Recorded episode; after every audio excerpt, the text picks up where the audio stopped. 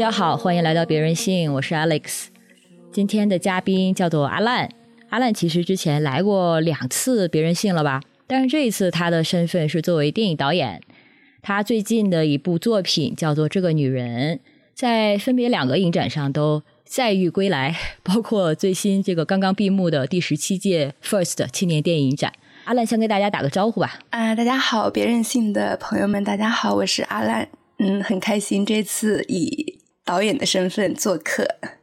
之前来过两次，是作为什么身份？你还想提一下吗？呃，前两次我记得的话，应该都是在别人性聊跟多元成家相关的内容，包括单身女性，包括非婚生育相关的议题。对的，我们这期的内容呢，就着眼在阿烂他的这部电影作品《这个女人》上。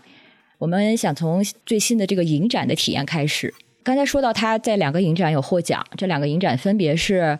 五十四届瑞士真实影展。卓光竞赛单元的评审团特别奖和 Zonta Award，也就是女性电影人奖，所以在这个真实影展得了两个奖项。然后在第十七届 First 青年电影展的第一帧就是 First Frame 单元获得年度影像推荐，就是听起来这些奖项的含金量还挺高的。然后我还看到评价是这个王小鲁，他是一位电影学者、策展人，中国电影资料馆的研究员。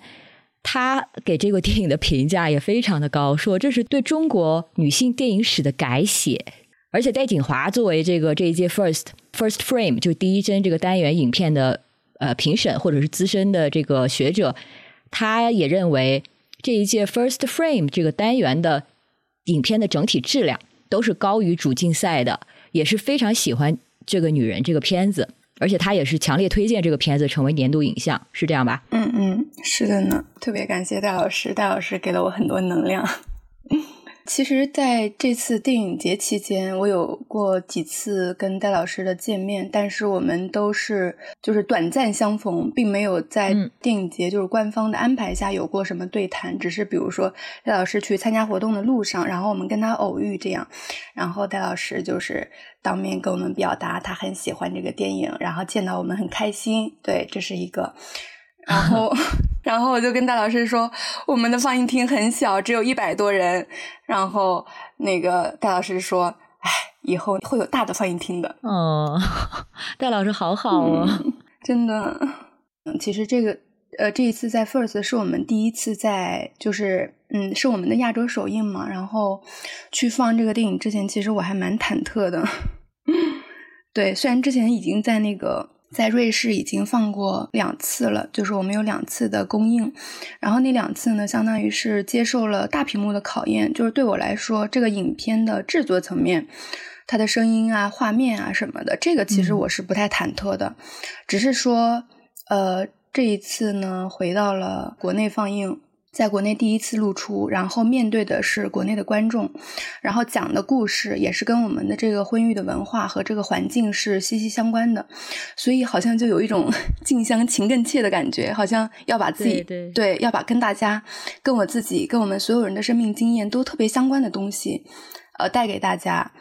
呃，所以放映之前，第一次放映之前，我还是挺忐忑的，但是在放映之前，听说我们的片子。就是已经被提前约满了，并且放映当天，就是因为我们的厅很小嘛，呃，我不知道是什么原因，可能因为不是主竞赛吧，就是，呃，只是这个女性单元，所以这个女性单元的放映厅都是偏小的，所以呢，很多观众也跟我反馈说，他们想要约这个片子，但是约不到，我觉得这个是挺遗憾的地方吧。当然，即便如此，在在这样的情况下。我们的厅就是按照规格的，已经约满了之后，还有很多人在排队，就是最后所有的台阶都坐满了。然后就是我们第一场放映的情况。然后第一场放映映后之后，其实那个忐忑会稍微放下一点，就会觉得啊，那大家看到了，嗯，大家是这个反馈，大家的反馈其实也是蛮正向的。就是首先是对这个片子制作层面，它也是确实是在。国内就是相对独立的制作的状况下得到了肯定，它不是一个就是相对特别粗糙啊，或者是一个学生作业的状态，而是一个呃，确实是有一个电影的样子。然后对于内容方面或者是观点啊，呃故事方面的一些感受和反馈，我自己的感觉是比我们预想的要温和很多。因为我们其实整个团队就是做了一些准备的，包括呃，它涉及到很多面向的，跟性别相关的，跟女性相关的。这些有可能大家会什么反馈？其实我们都准备过，但是在 First 的现场，大家的映后，包括大家的一些反馈，比我们想象的就觉得呃温和平和很多，就是其实不是特别的呃超乎我们的想象吧。我可能需要稍微插入一个关于这个这个女人她的剧情的介绍。嗯，这因为这个是一个前情，为什么？阿兰会觉得这么忐忑，就是因为这个女人聚焦于这个我们的单一的生育文化。比较粗暴的来讲，她的剧情呢，就是一个三十五岁的普通女人，她有孩子，上有老，下有小，呃，已婚，然后在疫情期间决定可以说是啥都不管了。她一方面很喜欢买房，她给自己的妈妈买了房，然后好像表面上看起来也是一个很尽职的老婆和妈妈。但是他另一方面呢，他有一个平行人生，就是不停的在追逐婚外的亲密关系。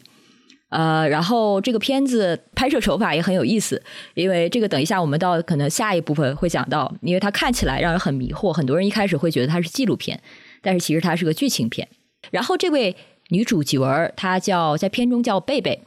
她整个的状态就是特别的。理直气壮，他在探索婚外关系的时候，而是一段一段不同的关系，好像和他的这个婚婚内生活或者家庭生活并行不悖。当然，到了后面好像出现了一些交叉，有有了一些互相的影响渗透，他也因此要面对一些决定。但是他从来好像没有表达出对于婚外关系探索的任何的所谓的羞耻感啊，或者道德这些方面的这个这个质问，对他来说就很理所当然。就是所以可能阿烂会担心这个面向国内的观众的时候，他会让人道德上感觉不适，或者情感上有一些挑战。对，谢谢阿丽的补充。对，忐忑的还有一个原因是因为其实我们这个片子还没有。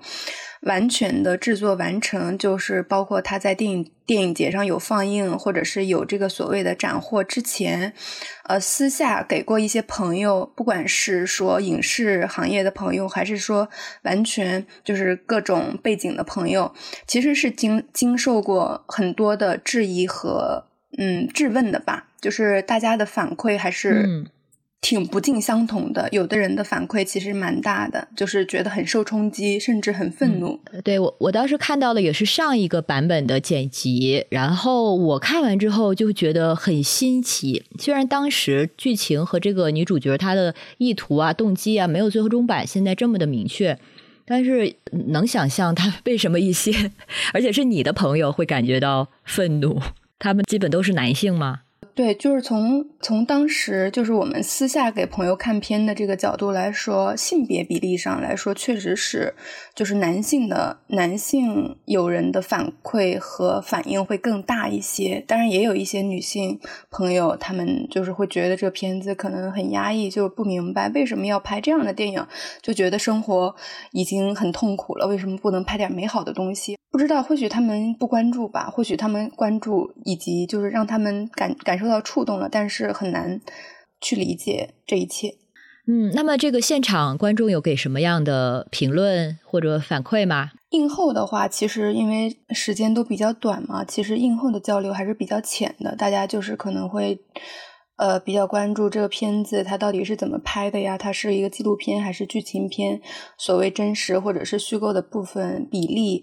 呃，以及为什么去创作这样的一个影片？嗯，我们自己做了一个那个深度谈，是也是在电影节放映两场放映中间。那这一场呢，其实聊的就比较多，呃，可能就涉及到除了这个片子本身，就是它所提及的，包括女性女性的个人选择、婚姻、生育、爱情、亲密关系、个人的发展，呃，包括一个女人做了母亲之后，她有可能是什么样子。呃，母亲的职责是什么样子？我们应该如何看待？反正就是聊了蛮多的，就是还是也挺深的。嗯嗯，今年据说好像女性创作的作品比例达到百分之三十一，而且有的这个评论就会说今年的女性创作是大放异彩，但是同时又有评论者会说觉得他看了，然后觉得很大部分女性创作作品都很一般，而且是为了喊口号而喊口号。所以你这一趟下来，对于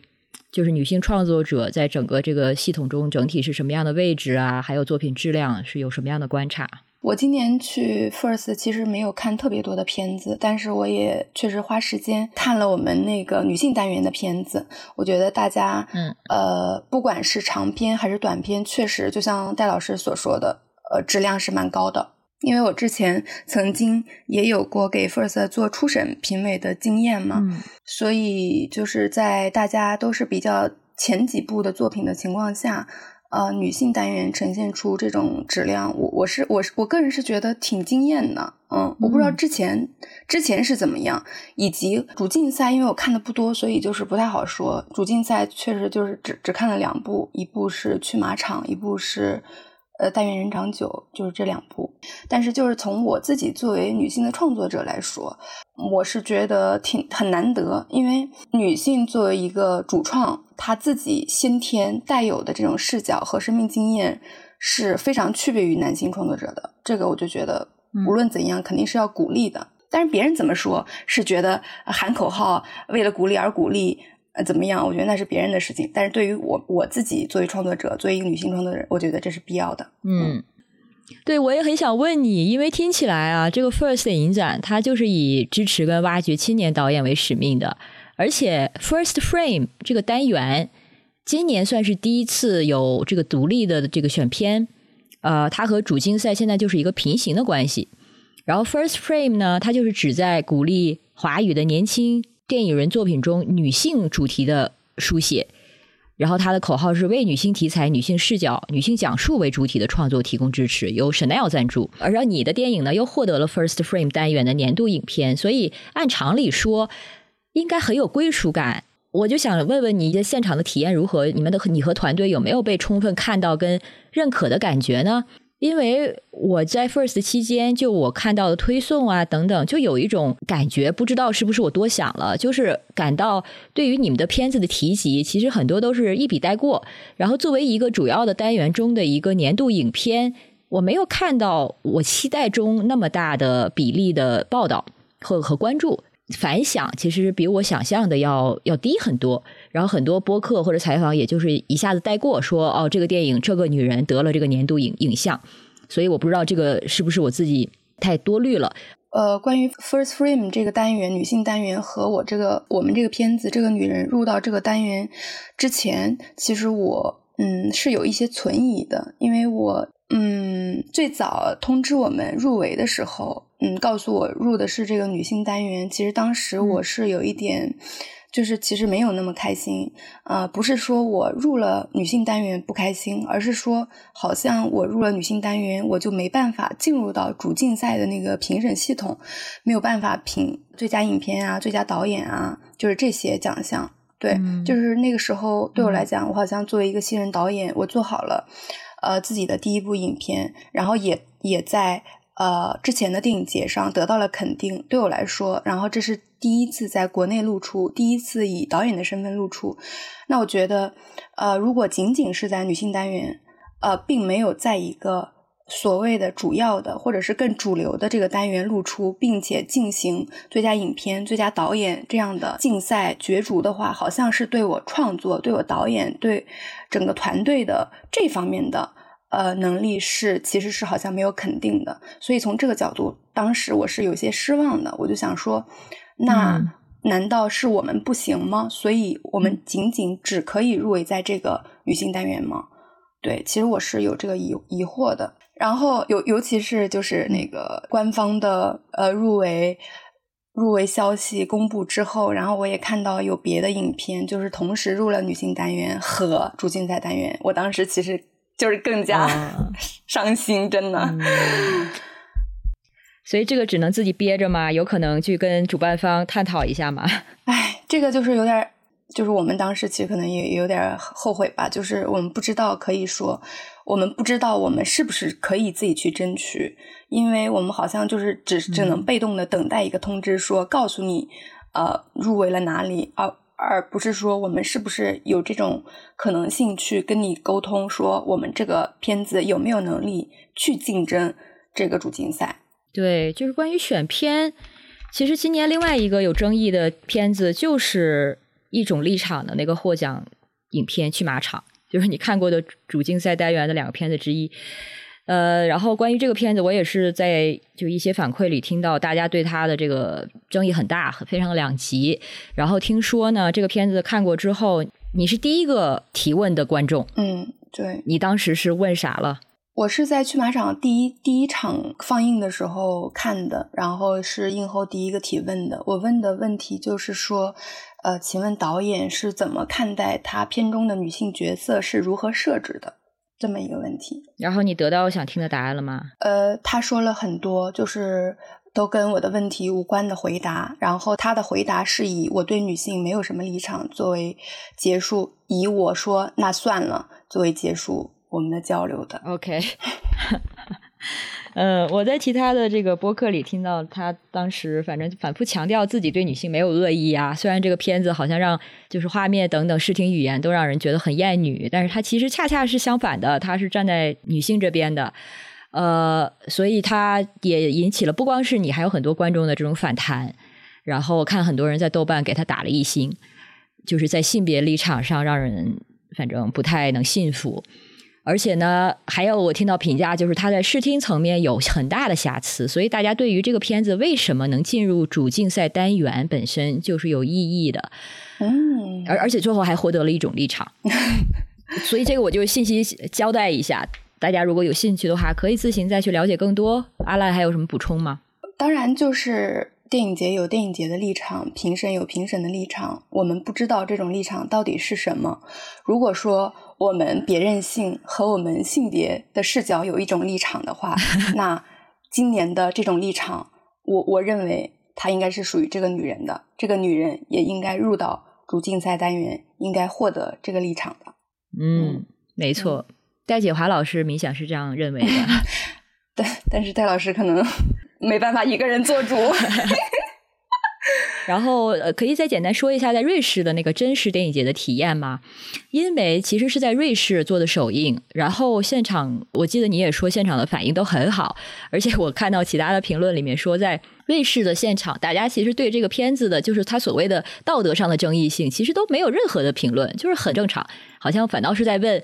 为什么中国的国情里面是父母这么多祖父母在带孩子等等这样的问题？嗯，呃，瑞士的电影节，我觉得首先是观众的构成，它有跟 First 有很大的不同。感觉在 First 更多的观众群体还是偏年轻的，不管是学生啊，还是电影的爱好者啊，还是行业里的年轻人。嗯，呃，这个是我的整体的一个感受。然后瑞士的呃观众就感觉就像是普通。真实的各种年龄层次、各种职业的人，可能是有那种老头老太太，也可能是就是上班族，也有可能是行业里的人，呃，也有可能是学生。然后，呃，整个不管是年龄层次、性别比例，还是说，呃，就是一一眼望去，大家就是看起来是比较多元和综合的。然后，这可能也是正是因为。首先是观众的这种构成不同，大家就是会觉得，就是来电影节看电影吧，就是会挑他们感兴趣的片子看，嗯，然后整个放映的放映厅也比较大，我们两场在瑞士的两场放映也基本上都是满座的，哦，对，然后可能每一场大概有几百人这样，呃，映后的话，大家的问题确实不太会。针对就是我们在国内遇到的，比如说跟婚育啊、道德啊相关的这种提问，可能更多的是偏呃不同的文化层面的，比如说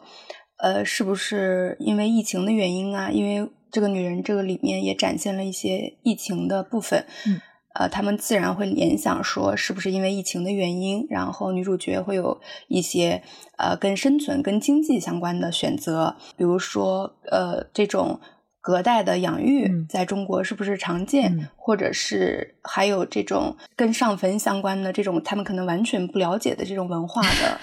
这些东西，对，就是他们可能会比较好奇。在那个瑞士，其实还有一个，就是有一个观众的提问，就是是在所有的映后里面比较让我印象深的就是他会带有一点批评的声音吧，就会觉得为什么要拍这样的电影？这个议题是在中国最重要的吗？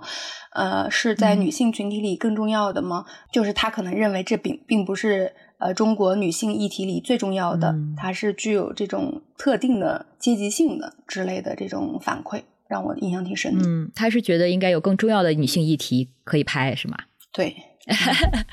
这个有意思啊，因为像在 First 放映之后，大家对她的普对这个这个女人的普遍评价都会提到她有一种挑衅的姿态，或者她她的这个表达的婚育观很激进等等。但是在瑞士，好像从这个评论中，好像听起来大家觉得这个太日常了，不够激进。是这样的意思吗？呃，对，其实没有观众会认为他激进，但是会有观众明确的表达说这个很好，就是我们就需要这样的女性形象，这个没有什么，女女人这样做没问题，就是大概是这意思。嗯，那在聊更多关于电影的这个制作之前，我还想再问一个问题，就是你这一圈电影节下来状态怎么样？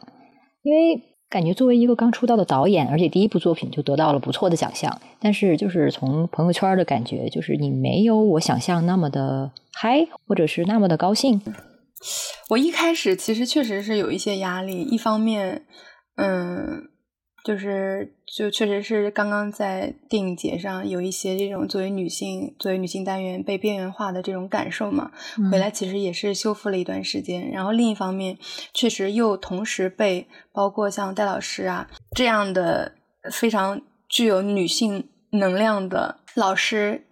给予肯定的那种自我赋能感是同时存在的。嗯，那。对我来说，这段时间也是，就是我们这个片子，它好像是不管是我个人吧，还是说片子呈现出的一种比较强烈的女权感，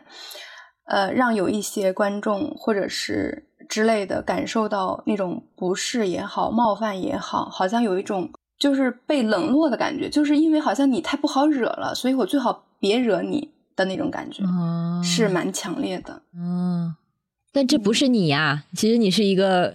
非常亲切的、友好的，其实很想跟大家建立这些连接的人。对，就是从我本意上来说，我当然非常希望能争取更多的机会跟大家建立连接、建立交流。然后我们做这些事情，包括拍这个电影，然后以及希望更多的观众可以看到，我们才有可能有这样交流的机会。因为我们不可能说，你看这婚育文化多么有问题啊，这个这个制度我们要要要要一起抗争啊，一起反叛，那是很难的。但是我们有这样的故事，有这样的形象，有这样的非常丰富的一个前提在的话，我们就。就可以进行充分的交流，我觉得交流本身是挺难得的，而且从电影节的反馈，大家为什么这么的热烈？确确实实是这个太日常了，然后大家都深受其害，或者是说都有一些自己的感受想要分享、想要交流。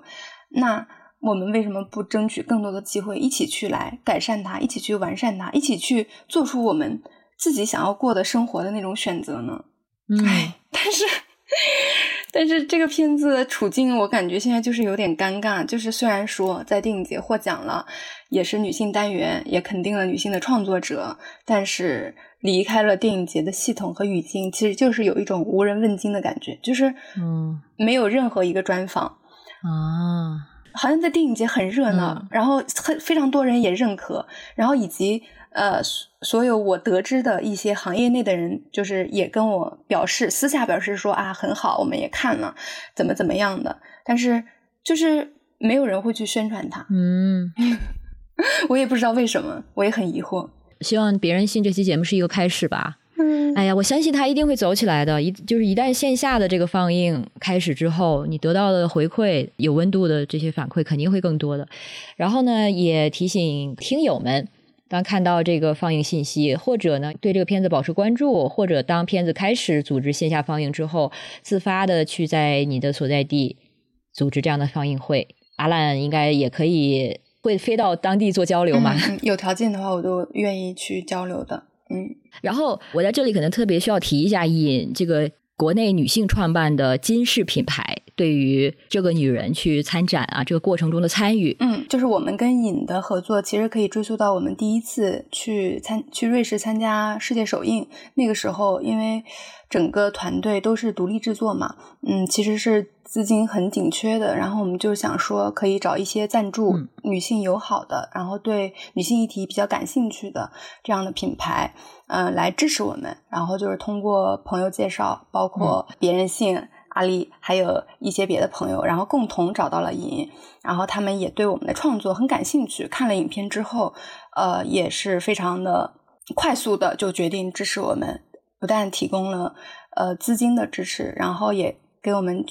团队的女性主创提供了全程的饰品的佩戴。哦，哇哦！我一直很喜欢他们的饰品。是的，是的。呃，然后他还帮你们联系了其他的品牌，提供服装之类的。呃，对，呃，也在这个过程当中有帮我们就是联系别的服装的品牌。然后这一次我们去 First 的时候，其中有一个服装品牌也是通过尹帮忙推荐的。对。尹呢，也是我从大概一七还是一八年就有在关注，而且他们的确是女性的创业团队，而且一直是知行合一的，在着力于提供女性之间的相互扶持，然后支持女性的独立创作者。像去年是一江春水，也是 First 的一个电影，帮他们组织了专场的放映，而且他们从一八年就开始支持春雷计划，就是一个关注山区女童教育问题的这么一个项目。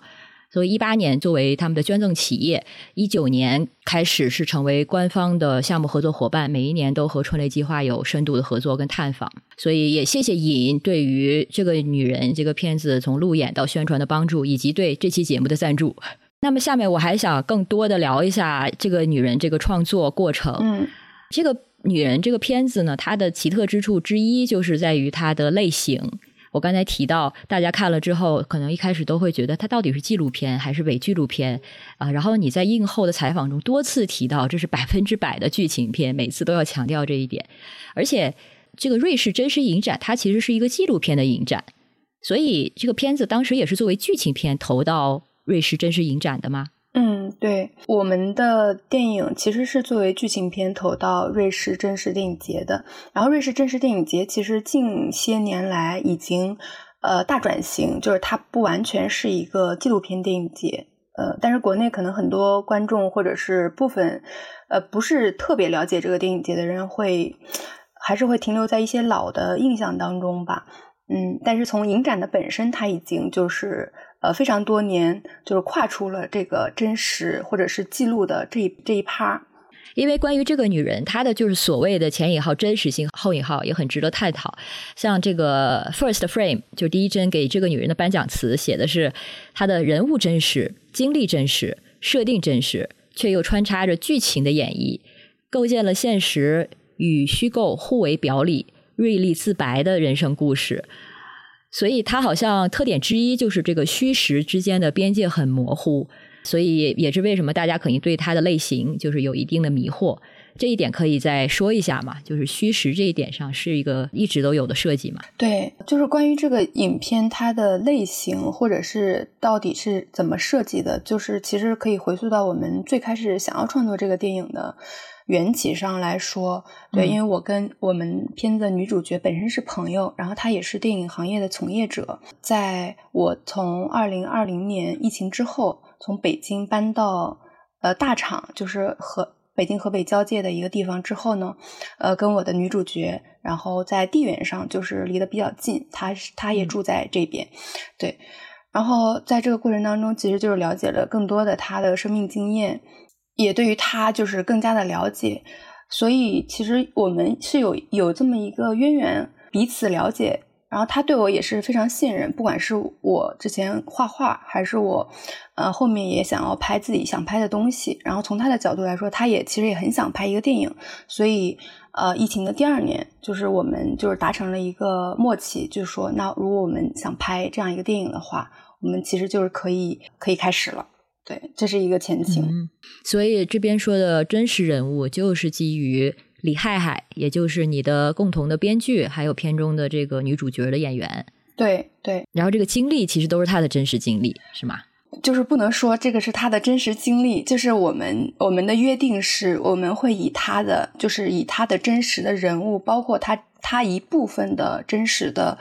呃生命框架，嗯，可能有部分的真实的生活事件为一个大的电影结构的框架，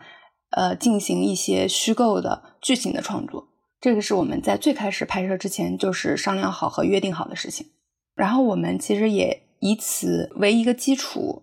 呃，在开拍之前就写好了大纲，包括。分场的大纲，包括这个片子如何结构的大纲，然后这个人物在不同的阶段，他在北方是什么样，在南方是什么样，他呃跟不同的人物关系，在亲密关系、亲子关系里是什么样，是什么心境，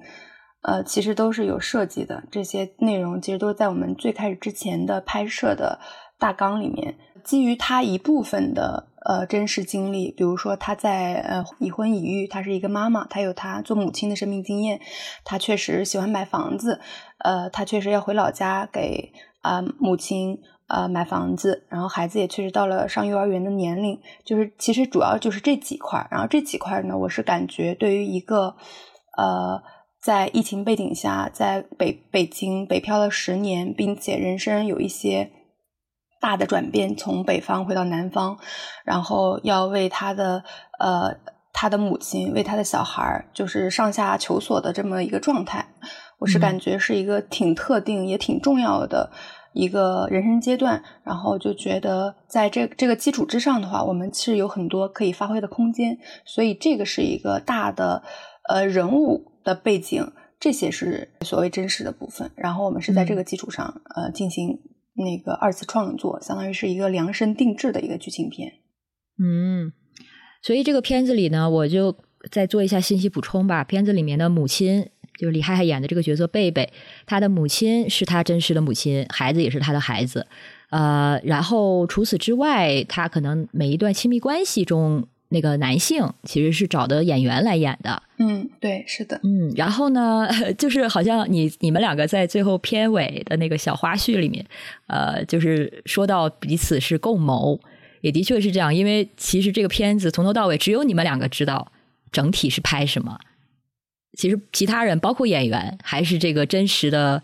跟他有关系的片中的人物，包括妈妈、女儿，其实都不知道你你们在拍什么，是吗？哎，对对对，对 你你说的这个其实特别特别贴切，因为很多人也特别好奇这个片子到底是怎么拍的，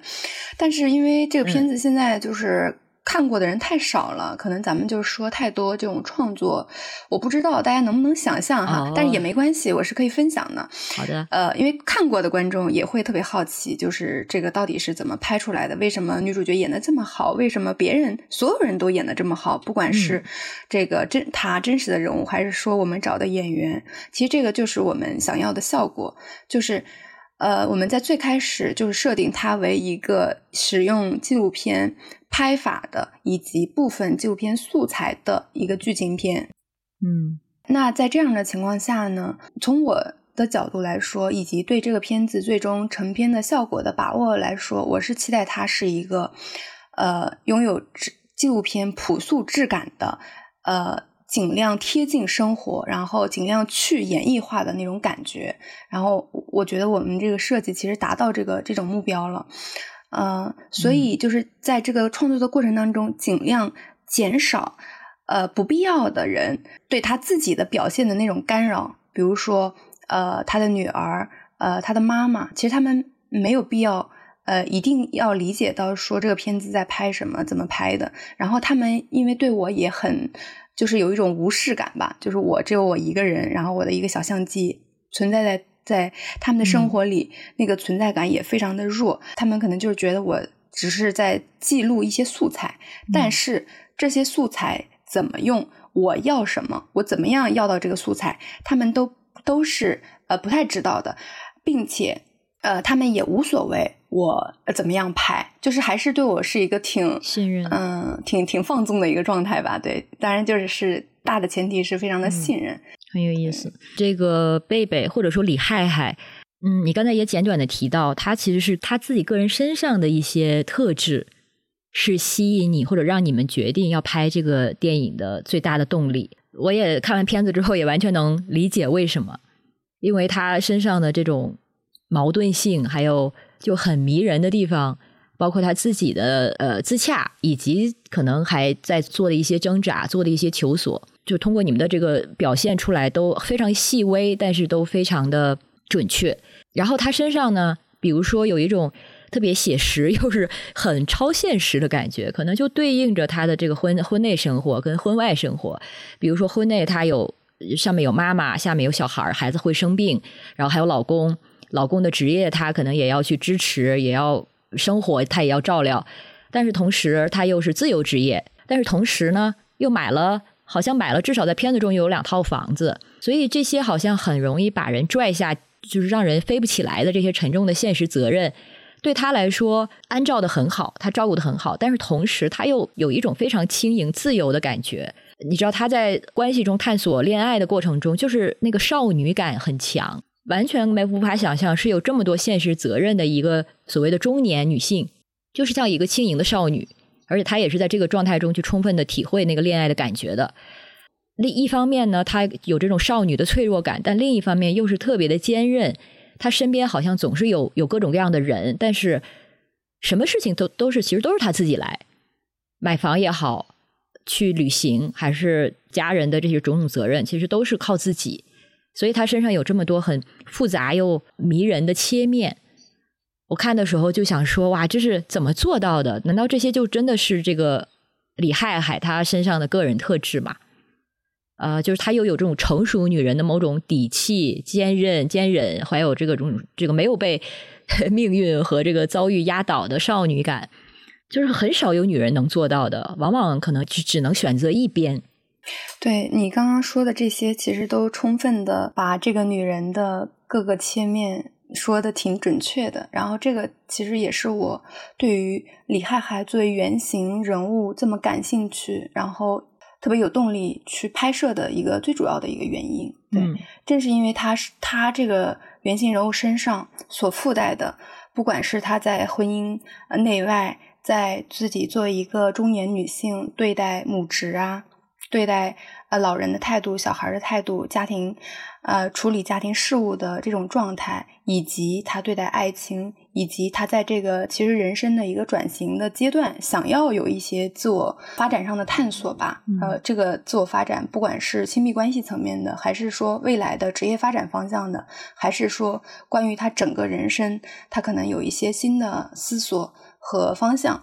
呃，都是我觉得。其实是我们作作为女性，尤其是人生走到这个一个岔路口，既选择了。婚姻、家庭或者生育，其实她身上的责任、职责是非常多的。但是在这样的情况下，女性有没有别的出路？就像你说的，可能大部分女人是没有任何出路的，所以她只能长成某一种社会规定的、规范的、想象的和期待中的那个样子。比如说，她成了一个母亲，她就是一个那样的大家认为的那种母亲形象。比如说，她结了婚，她她成了别人的。老婆，然后她就长成了那个样子，所以对我来说，这个原型人物的迷人之处就是，他既身处于这样一个规范的要求和期待之下，但实际上他又有很多部分是没有按照这个规范生长的，嗯，样貌的呈现，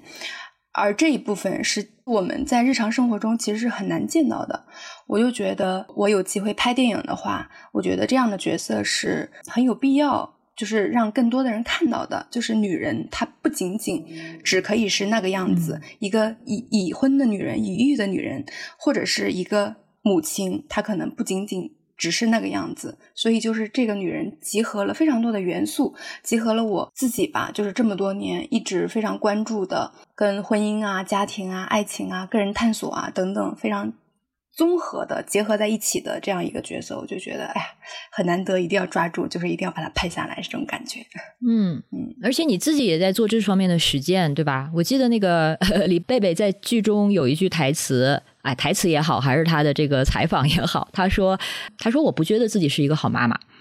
虽然可能他很擅长就是去表演一个好妻子的角色，但是妈妈这部分他知道，他出门的时候是不会想孩子的。”他可能出门十天，然后看到一个小孩儿，才想到哦，我我也有一个同龄的孩子，然后他对于这一点，他虽然非常的就是接受，但是说起来的时候，你会看到他其实也清楚自己要扮演的这个母亲的角色。从这个标准上来说，好像自己没有做到。而我当时看的时候，就一想起你也说过类似的话，就是你生了孩子之后，我们有一次在这个北京市内，我我说你出差的时候，现在情况都怎么样？然后你也说，其实你意识到这个，你也不想孩子，然后你也认为，其实这个也是妈妈可以有的样子。对，就是其实关于。就是一个母亲的形象，或者一个母亲的职责到底是什么？在我们这个电影里面，在这个女人身上，呃，我是刻意保留的。然后这个部分其实也是我自己一直很关注的。当然，主要原因除了我自己对这个婚育议题的关注，还有我这几年做母亲的这个经历啊，其实都是非常切身的。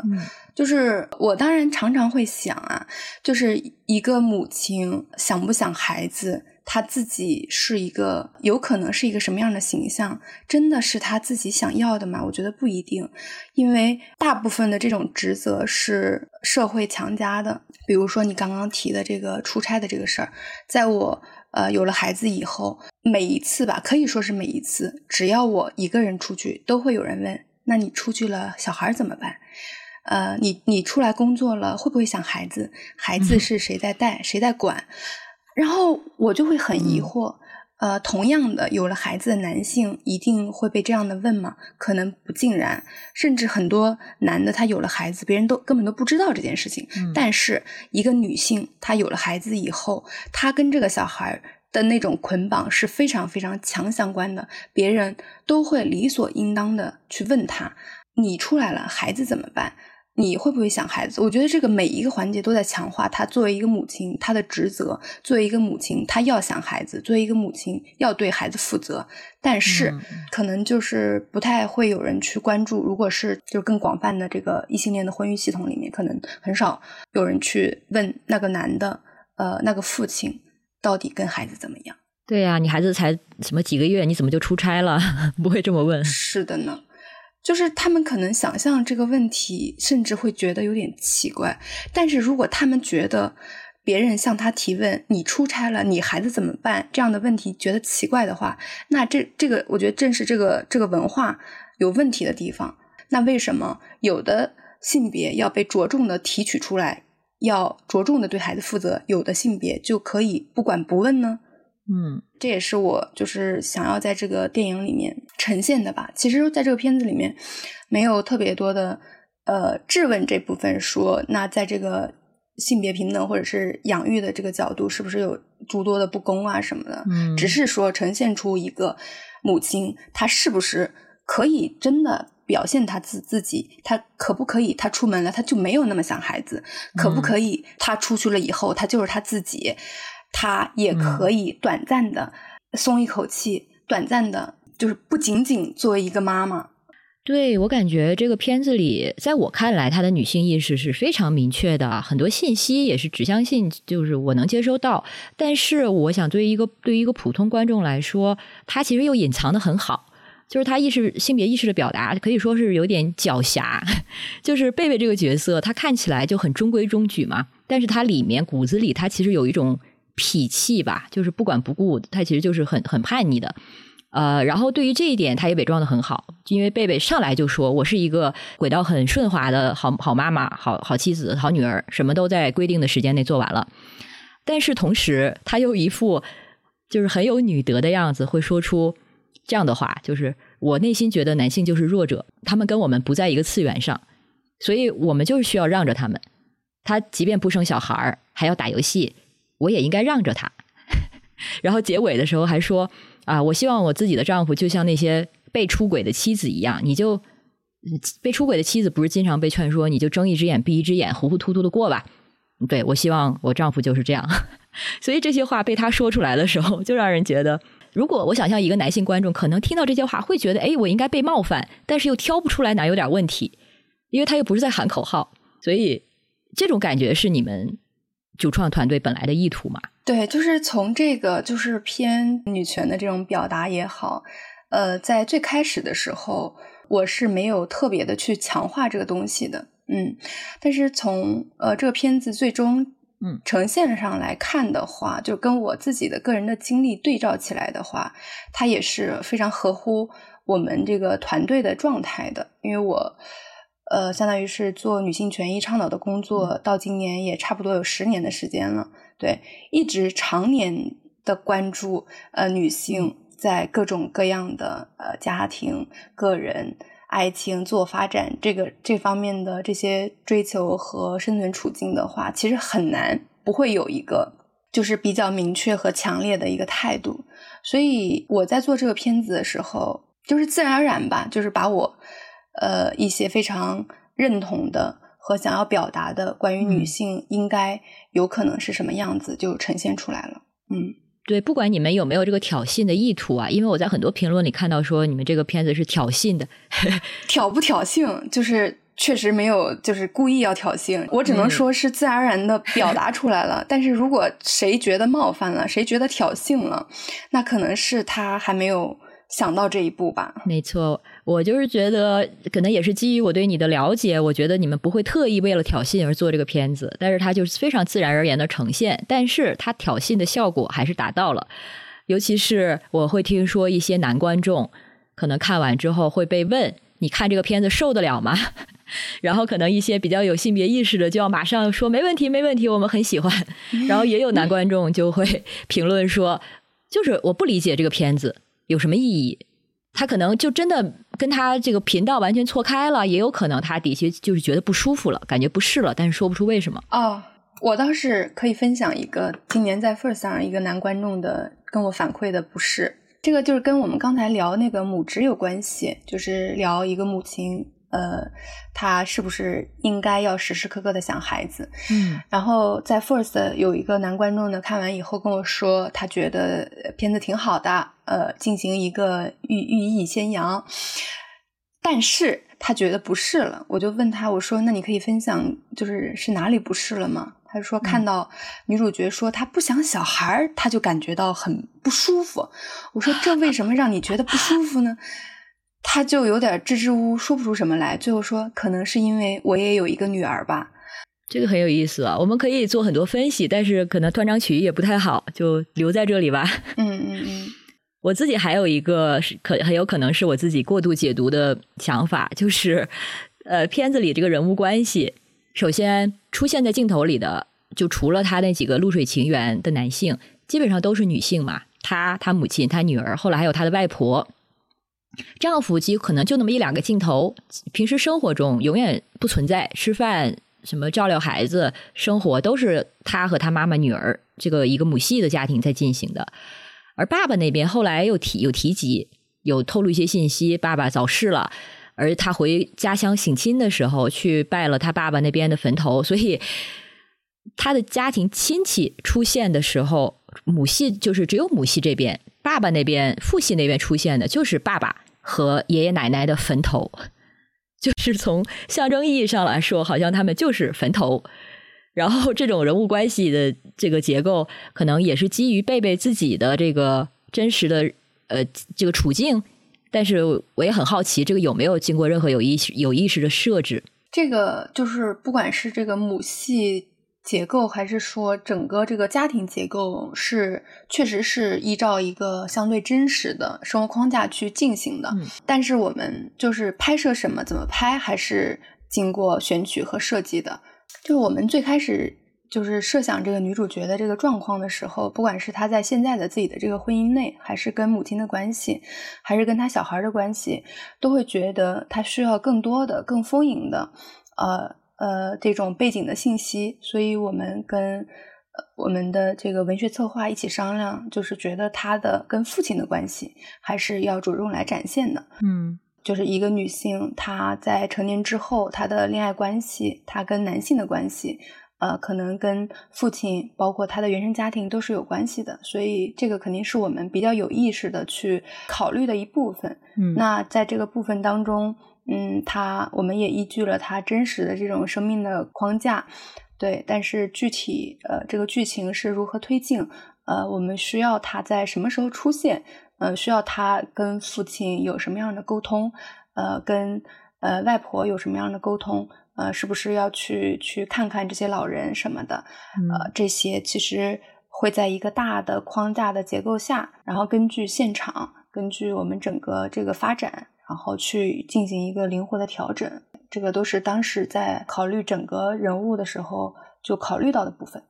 对，我就觉得他身上，他就是自己和他的妈妈、女儿，就是他在女性的这么一个这些关系的一个包裹中。然后他跟他妈妈明显也看得到母女关系是有张力的，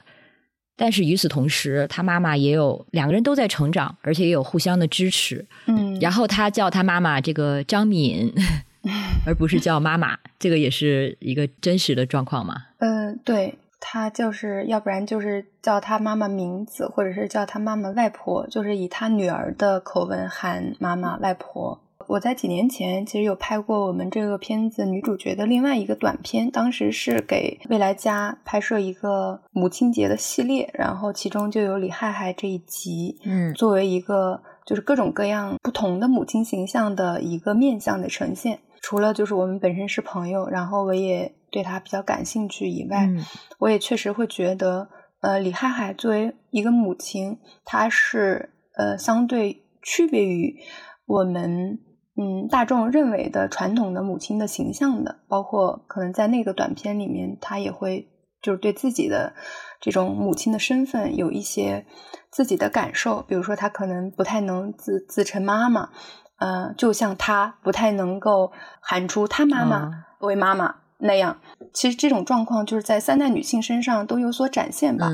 嗯，我觉得这这是一个挺好的事情，就是一个女性对于自己的女性身份、母亲的身份，她至少是有有感觉。嗯，有自己的感受的，不管这个感受是什么，我觉得只要他有自己的感受，这种感受是区别于传统规范给他的那一部分，嗯，都是很值得以及应当被鼓励，让更多的人看到的，而不是说，呃，别人给你一个东西，你就这样全盘接受了。就是在这个李海海跟他妈妈的那场在饭桌的谈话过程中，也透露到一些信息，就是可能这是唯一李海海在片中有一点怨恨。然后有一点不甘，就是他说到怼怼他妈妈说：“这孩子是你让我生的，就是这孩子是你的什么生生命的意义。”所以虽然李海海他现在在这个片子中看起来很自洽，但是他其实也是经历过很强烈的这个挣扎，甚至是后悔的。对于生孩子这件事情，我会觉得他们的这种状态是蛮常见的，甚至可以说是挺典型的，在嗯。我们的这个婚姻文化里面，就是有多么的强调家庭、强调婚姻和生育是多么的重要的这种情况下，就是很多稳定的伴侣一旦结婚以后，或者是一旦意外怀孕以后，就会立刻被推进了那个系统和那个轨道，就不得不好像是没有别的选择的，就只能把这个小孩生下来，只能把这个婚结了。所以在这样的情形下，就是作为李害害。不管是他真实的这种生命经验，还是说我们依据他真实的这种生命经验而在创作的这个剧情的展现，我都觉得其实他在我们的环境里面是相当普遍的。然后我之所以这么展现的原因，是因为它并没有多么的特别，它就是成千上万、无数所谓适婚适育的人正在经历的痛苦。嗯，因为大家可能想要做出一些他自己的选择，但是他们没有办法。所以，呃，我也能理解，就是为什么这么多的观众看到这里都觉得非常有共鸣，有共鸣，我觉得那就是对了。正是因为大家都能感受到这种痛苦，感受到这种压迫，感受到这种不公、不合理，所以才会有共鸣。而且就是在有共鸣的基础上，看到李害害做了一个另外的选择，可能才会。就是特别有感受吧，可能有的人甚至会觉得啊，就凭什么他可以？但另外应该也有的人会觉得，哎，他可以，那或许我也可以呢。尤其是看到，就是他跟他妈的关系中，好像他妈妈对此是完全知情的，而且甚至是就是觉得你开心就行。对。那作为我们这个电影，就是区别于这个所谓的这个社会专题纪录片的部分，超过的部分呢，那当然就是主主角身上以及我们想要附加的，在这个在这个电影呃社会议题之外的那些部分，就是我们是希望有这样的，不管是作为女儿还是作为母亲，她都不是完全的脸谱化的，嗯，就是那种大家好像都非常的无能，然后只能无奈的相互捆绑，嗯，而大家还是在基于一个相互呃知情，其实母亲是非常理解。并且了解自己的小孩的，嗯，呃，这个这个当然是我自己的先天的认为啊，呃，所以在在这样的前提下的话，大家彼此还是有一些空间的。就是我作为母亲，我可以理解我的小孩；作为小孩，虽然我考虑到了母亲诸多的恐恐处境，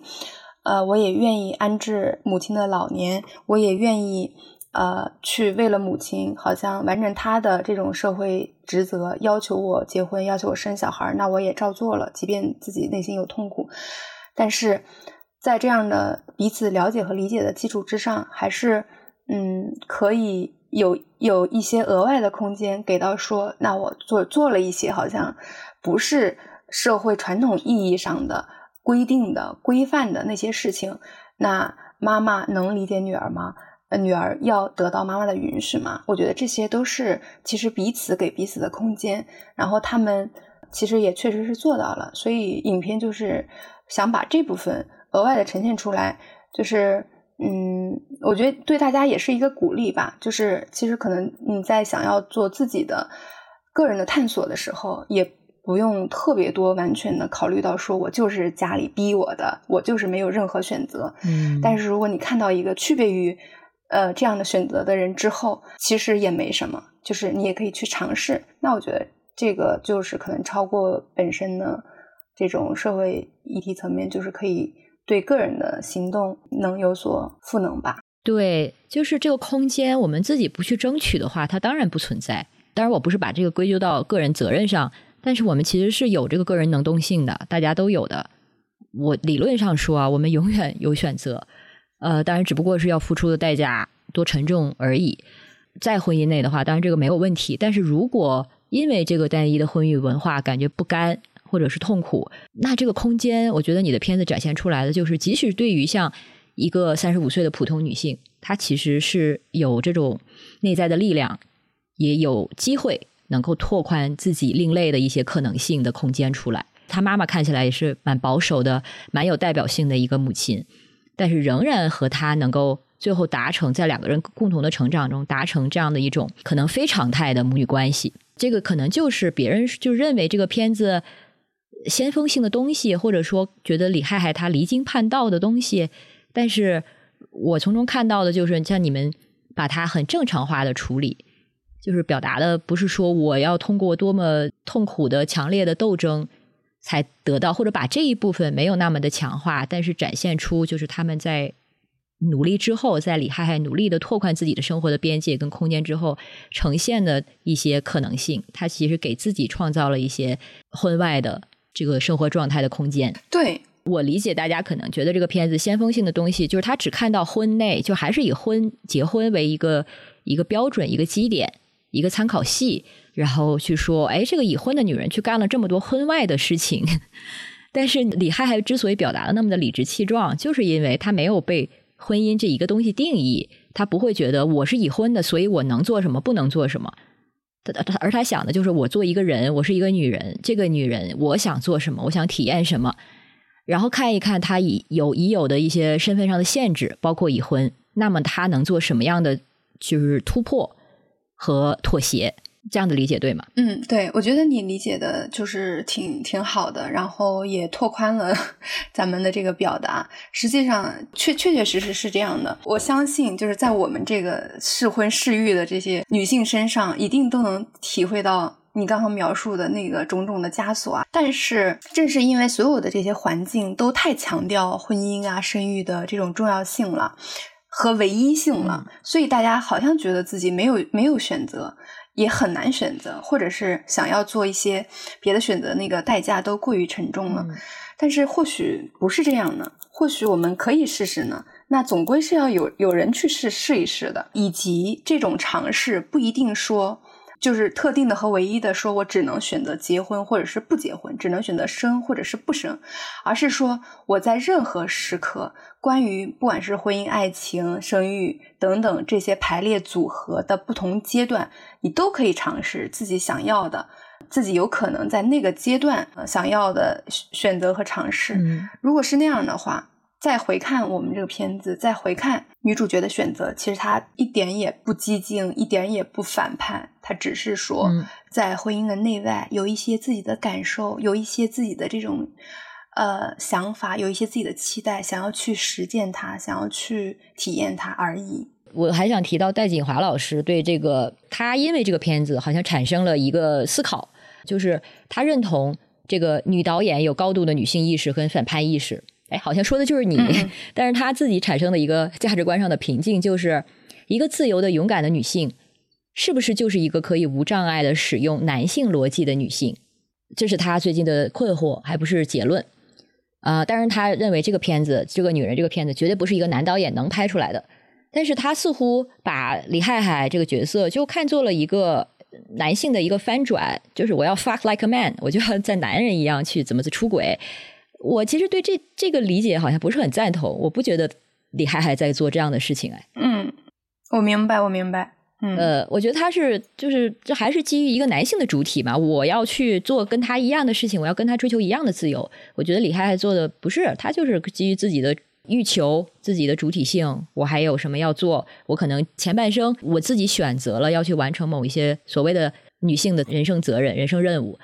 但是我拒绝被这些东西捆住，或者被它限定了我之后的人生的轨道，所以他就去找其他的东西。嗯，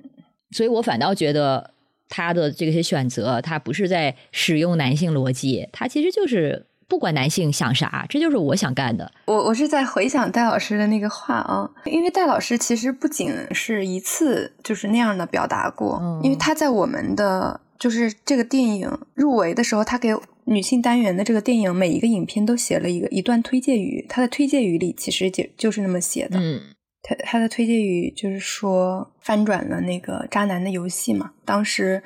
我们的监制还问我说，就认不认同戴老师这个评语？那你怎么回应呢？就是公布入围的时候的推介语，戴老师说的是游走在记录和剧情之中。把玩着事件与心理的真假虚实，一幅青年已婚女子的有趣肖像，反转或曰复制了加引号的渣男的游戏规则，同时是悲情之外的洒脱行走。就是对于戴老师的这个推介语呢，反转或者是复制了渣男的这个游戏规则，我觉得它是其实是比较概括性的，可能是从看了这个故事之后，甚至是这故事的一些比较外化的。显现出来的这种观点是很多人可以理解的一个层面，就好像他确实是像一个渣男渣女一样，嗯，呃，像传统社会里的那个渣男一样，呃，是一个渣女，嗯嗯，他就是不顾家不顾孩子，呃，就出去乱搞什么的，对，嗯，但是从我的角度来说，我觉得就是这个正是就是这种一对一特别捆绑的没得商量的婚育文化制度性的问题。是因为大家可能不管是男性也好，女性也好，他都有这样的需求，有这样的需求，有这样的渴望，可能就有可能就会产生相应的行动。那我们如何去标签，如何去评价这个行动？我觉得这个就是他是跟跟这个人的道德品行是没有关系的，只是说想或者是不想，只是个人选择而已。但这个个人选择一旦被这个制度框定的话，其实就会。产生很多问题，但是从我个人的角度来说，我觉得制度有制度的问题啊，但是不能把这个制度的问题推给个人，说是个人的问题，甚至是呃他人品的问题、道德的问题，不应该的事情了。你刚才提到几次这个未来家，未来家呢，其实就是之前的多元家庭网络，所以也就是你的其他的一个身份之一，就是这个多元家庭网络的主编。也就是你说你做了快十年的这个女性权益倡导，好像这个多元成家是其其中一个很大的焦点。对，然后刚才说到你个人的这个实践，也是你有孩子，然后是婚外生育的，所以这也都是你自己的一个多元成家的实践，对吧？是啊，当然啊，好像我对这个婚姻文化的意见很大。这确实这也是我自己的生命经验，非常非常切身。然后这个其实也是我自己非常主动和坚定选择，呃，不结婚，但是同时在这样的情况下很想要生孩子的原因。然后这几年的这个养生养经验吧，对，都让我对于这个婚育文化有了呃更多面的了解和理解吧。对。所以，就像你刚才说的，李嗨嗨他的选择，就让人意识到，首先这些都东西，结婚、孩子，其实都可以解构，都可以拆分。比如说，你可以选择中间生育，但是不婚；然后李嗨嗨呢，他已婚已育，但是他婚外可以有自己的这个情感探索。所以，也是让大家有更多的玩法，其实就是拓宽一下大家的想象和可能。但是关于这个多元成家，我个人虽然理念上一直非常认同它，但是也经常会被问到一个问题，就是到底什么是多元成家？你会被这问这个问题吗？对，从我的理解来说，关于多元成家，就是跟多元和成家相关的所有项，包括但不限于爱情、呃人数、性、婚姻、生育、孩子等等这些的各种各样的。组合就是你可以有你自己的组合，嗯，然后这个组合是你自己想要的，自己主动选择的。那我觉得这就是一个多元成家的样本吧。嗯，哦，对，就是关于这个，就刚刚我说这个婚育文化好像对这个婚育文化意见很大，然后自己也非常坚定的选择不婚，在不婚的情况下生生育什么的。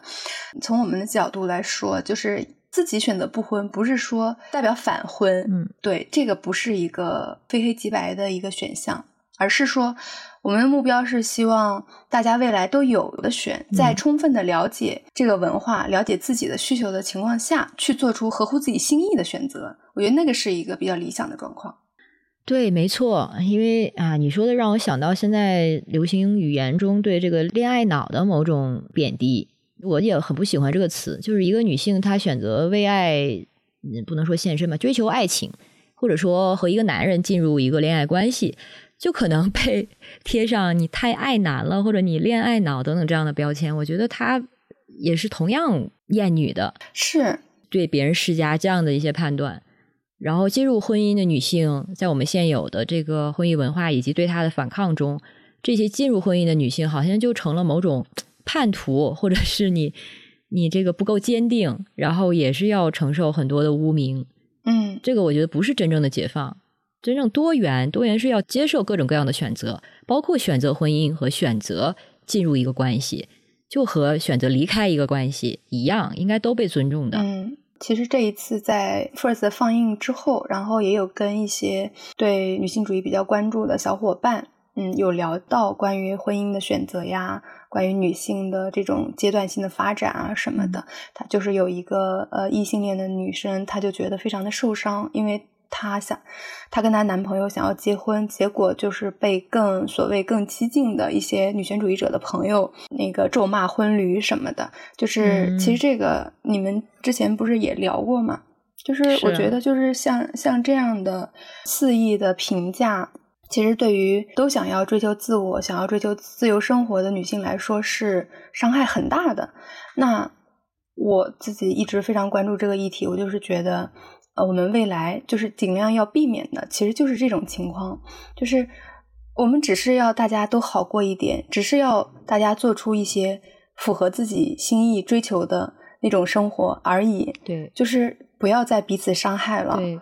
而且为什么不更多的彼此支持呢？更多的彼此支撑。嗯，虽然一个人他进入婚姻可能不是你个人认可的一个个人选择、生命选择，但是如果你真的是爱女的话，我觉得不是无条件的去支持她，但是至少不要让自己成为她现阶段这个人生发展中的一个阻力吧。而且进入婚姻，我觉得大家可能还是被这个婚姻的，就是这种 totalizing，它全面的覆盖性。给呃俘虏了，就是像你说的，像李海海，他展现的就是我结婚又怎么了？我生了孩子又怎么了？这是我的人生一个阶段而已啊！我下面还是可以开始接新的起点，可以重启，也可以就是拐弯绕一个，我想去什么绕远路，我也可以。嗯，所以不是说进入婚姻就好像是人生要被否定了，你作为女权主义者的身份被否定了。我觉得大家这个还是可以想法再展开一点。嗯嗯，对，其实从这个角度延伸开来的话，我是觉得我们这个电影在这个现阶段的这个婚姻文化里面，它能存在。呃，能够展现出这样一个女性的形象出来吧，还是有一些有一定的意义的。当然，当然。所以就是也很期待未来有更多的机会吧，不管是放映的层面，还是跟更多的观众接触的层面，就是让大家首先是看到了，才有讨论的可能性。嗯，对。然后它包裹的这种跟婚姻啊、跟女性的个人选择相关的这种呃面相，就是是比较聚焦的，可以拿来作为抓手来讨论的。是。对，听到现在，大家肯定也多次想到底怎么能看到这个片子，所以线下的放映信息可以透露一下吗？嗯嗯，这个电影呢，现在还是在最后的电影节的冲刺阶段，所以呃，顺利的话，应该今年年底之及之后就可以安排线下的专场放映了。包括影其实也有跟我们承诺说会支持我们的专场放映，就是也非常感谢。嗯，对。对，所以大家也可以通过关注“隐”的公众号，我相信很多听众可能已经知道这个品牌了，就是“隐去”的“隐”，然后拼音 Y I N，他们的每个系列的产品其实都都是一个这个音的变形啊，都非常有美感。呃，他们也会之后长期的这个参与线下的放映，而且要特别提一下，我们刚才一直聊到的这种多元的关系的立场，也是。阿烂跟我还有尹，我们都共享的，呃，比如说贝贝，他追求的是爱情，然后他的每一段感情可能会有道德束缚，而且可能他自己分手之后，他自己会很心碎，他要承担这些，但是他自己还是很自在的享受这个过程，因为这是他自主的选择，呃，而且关系是在尽量不对别人造成伤害的情况下是透明的，彼此知情同意的。